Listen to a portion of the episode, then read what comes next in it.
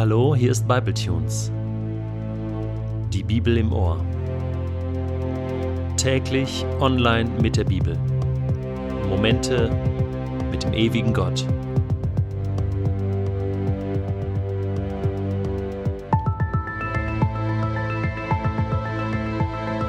Der heutige Bibletune steht in Matthäus 7, die Verse 21 bis 29 und wird gelesen aus der neuen Genfer Übersetzung.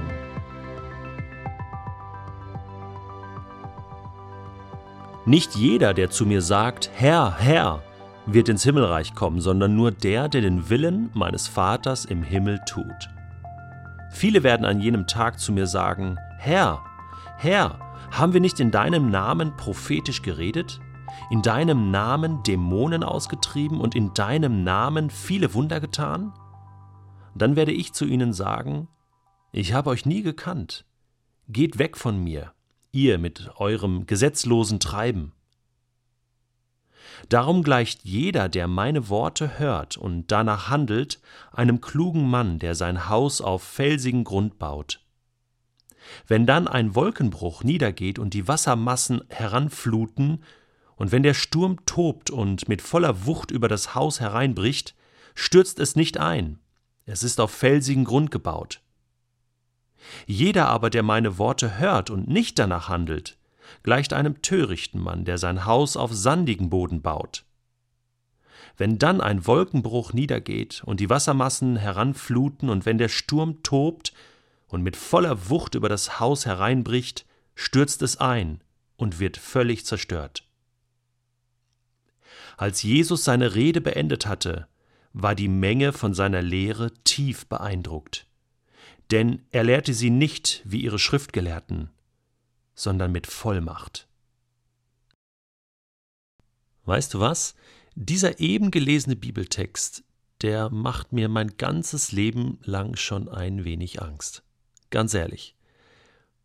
Nicht alle, die zu mir sagen, Herr, Herr, werden ins Himmelreich kommen, sagt Jesus da. Und immer frage ich mich, könnte ich das eventuell sein? Könnte es sein, dass ich jemand bin, der Jesus anbetet, der viele Dinge tut in seinem Namen, aber am Ende guckt Jesus mich nur mit großen Augen an und sagt, du, schön, aber ich kenne dich nicht. Das wäre mein Albtraum. Das ist doch grausam, diese Vorstellung. Kann es so etwas überhaupt geben? Ja, natürlich, sonst würde Jesus es ja nicht ansprechen. Kannst du meine Angst verstehen? Teilst du meine Angst? Ich glaube, dass es einige gibt heute, die bei Bibletunes zuhören und sagen, ja, ich habe auch manchmal diese Angst, ob ich wirklich diese echte Verbindung mit Jesus habe. Denn darum geht es hier. Jesus sagt, es ist eigentlich möglich, dass du irgendwie äußerlich zu Gott gehörst, vielleicht zu einer Kirche, zu einer Denomination, Konfession, zu einer Gemeinschaft, die irgendwie auch mit Jesus zu tun hat und dass du vieles tust und, und denkst, du gehörst irgendwie dazu.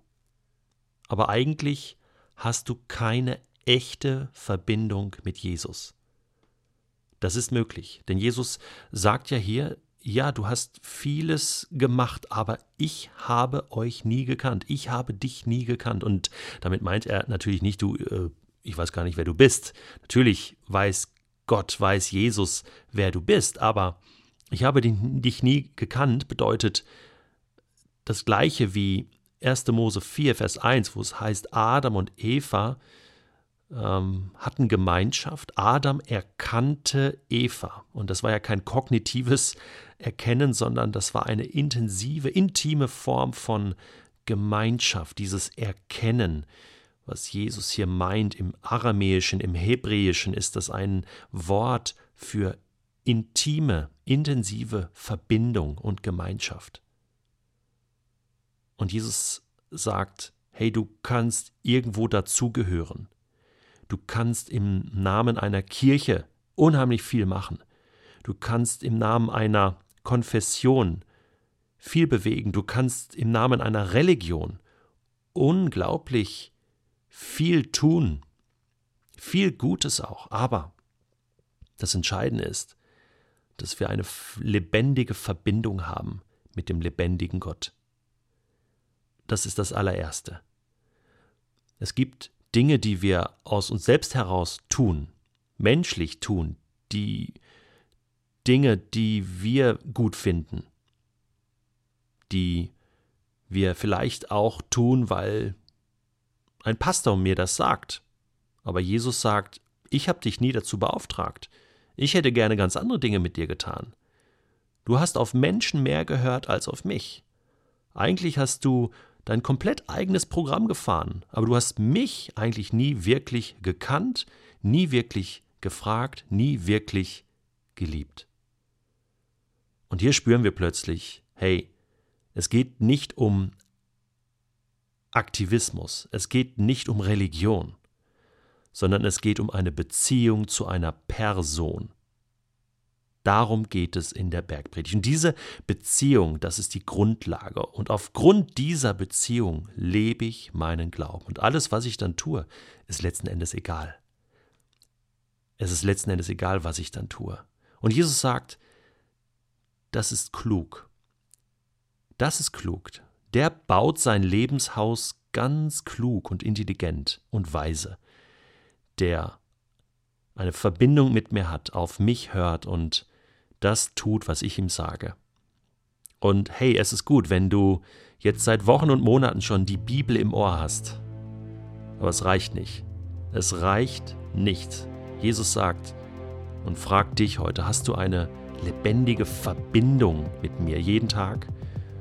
Und hast du die Dinge im Ohr, die ich dir sage? Und tust du die Dinge, die ich für dich geplant habe?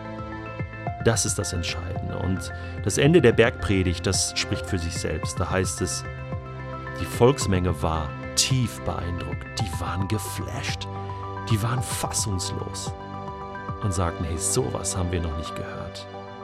Wenn wir das ernst nehmen, dann verändert die Bergpredigt, nein, dann verändert der Bergprediger, Jesus, dein und mein Leben. Das wünsche ich dir von Herzen.